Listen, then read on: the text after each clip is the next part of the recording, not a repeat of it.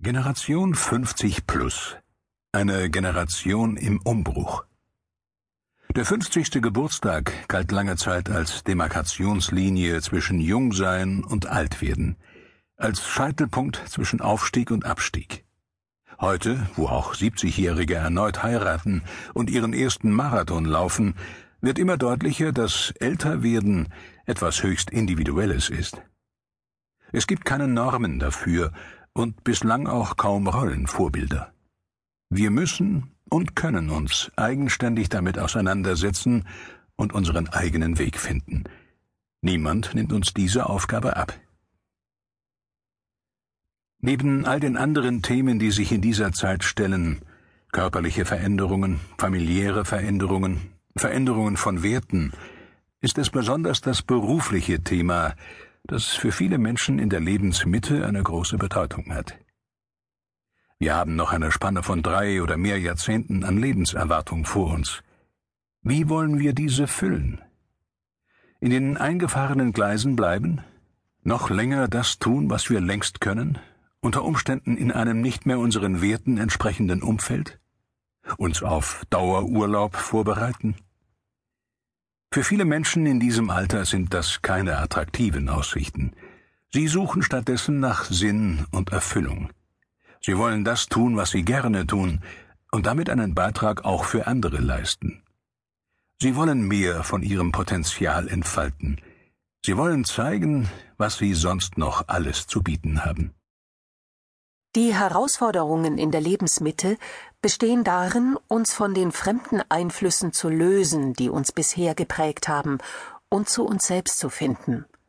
Uns mit unserem Leitstern in Verbindung zu setzen, mehr auf unsere innere Stimme zu hören, authentischer zu werden. Das ist nicht immer angenehm, besonders dann nicht, wenn wir durch äußere Einflüsse aus unserer bisherigen Lebensbahn gerissen werden, wie zum Beispiel dem Verlust des Jobs, einer Trennung, Krankheit oder Tod. Doch alle diese Faktoren, mögen sie auch derzeit noch so störend erscheinen, können den Humus bilden für ein fruchtbares neues Leben. Obwohl die Aufgaben, die in der Lebensmitte auf uns warten, nicht gering sind, gibt es Tröstliches zu vermelden. Die ehemals viel zitierte Midlife Crisis hat sich mittlerweile als Mythos erwiesen. In einer amerikanischen Langzeitstudie berichteten nur 23 Prozent der ca. 8000 Befragten davon, während die Mehrzahl die mittleren Jahre als ausgesprochen positiv erlebte. Gemäß einer anderen Langzeituntersuchung erleben Menschen die mittleren Jahre dann als besonders erfüllend, wenn sie es schaffen, ein sowohl als auch zu praktizieren. Diese Menschen können gleichzeitig optimistisch und realistisch sein, reflektieren und Risiken eingehen, älter und jünger werden. Die Fähigkeit dazu bildet sich bei den meisten erst im Laufe der Jahre heraus. In der Jugend dominiert das Entweder-Oder, das Polarisieren, das Siegen wollen. Einerseits ist diese Fähigkeit das Ergebnis des zweiten Reifungsprozesses in der Lebensmitte, auf der anderen Seite ist sie auch eine wertvolle Ressource, damit wir diesen Prozess erst einmal leisten können. Auch bei der Bewältigung der beruflichen Themen, die sich im Lebensabschnitt um die 50 stellen, kann uns diese Fähigkeit gute Dienste leisten. Geht es doch auch darum, Widersprüchliches miteinander zu verbinden. Innere und äußere Antriebsfaktoren, ich und wir, Erfahrung und Zukunftstauglichkeit. Doch wie steht es um den Arbeitsmarkt, mögen die Skeptiker unter Ihnen fragen. Schließlich kommt es nicht nur darauf an, was der oder die Einzelne will, sondern auch darauf, was der Markt zu bieten hat. Dazu ein paar Anmerkungen. Was gemeinhin als Arbeitsmarkt bezeichnet wird, ist in Wirklichkeit ein Arbeitsplatzmarkt. Die Suche nach Arbeitsmöglichkeiten geschieht durch die Brille von Stellenausschreibungen. Wenn keine offene Stelle annonciert ist, wird das mit dem Fehlen von Arbeit gleichgesetzt. Nur Arbeit ist nicht an definierte Arbeitsplätze und formale Arbeitsverhältnisse gebunden. Sie kann auch außerhalb dieses Rahmens stattfinden, wenn damit ein Kundenbedürfnis befriedigt wird und der Kunde bereit ist, dafür zu zahlen. Wenn wir bei Arbeit an vorab definierte Arbeitsplätze denken, engen wir den Rahmen unserer Überlegungen unnötig ein. Wir erkennen nicht die Möglichkeiten, unsere eigene Arbeit und damit auch unseren eigenen Arbeitsmarkt zu schaffen. Dabei waren die Chancen dafür nie so gut wie heute. Denn nach und nach findet eine allgemeine Erosion des traditionellen Arbeitsmarktes statt.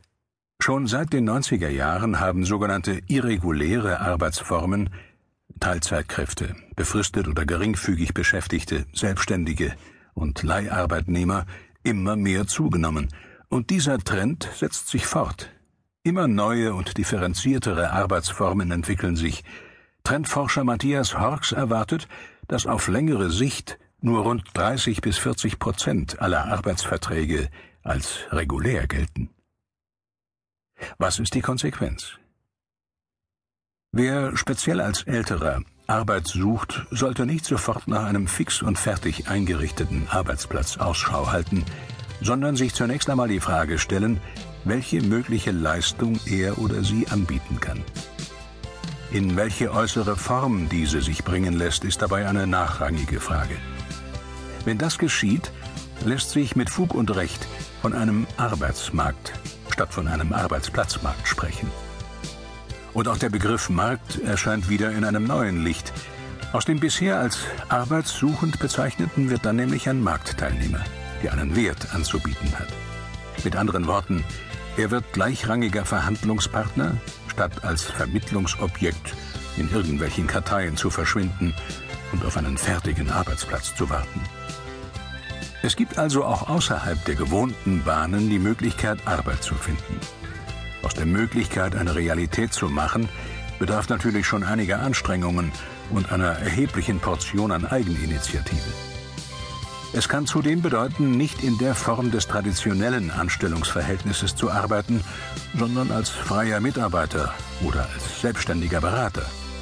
Auch das Einkommen kann sich flexibler gestalten als in der Vergangenheit. Im Folgenden geht es darum, wie Sie für sich erkennen, was Sie der Welt zu bieten haben und welche Bedingungen Sie brauchen, um erfolgreich zu sein. Später erfahren Sie dann, wie Sie diese Stärken und Fähigkeiten für die Selbstständigkeit nutzen können, im Rahmen einer Bewerbungsstrategie oder bei einem Wechsel im selben Unternehmen.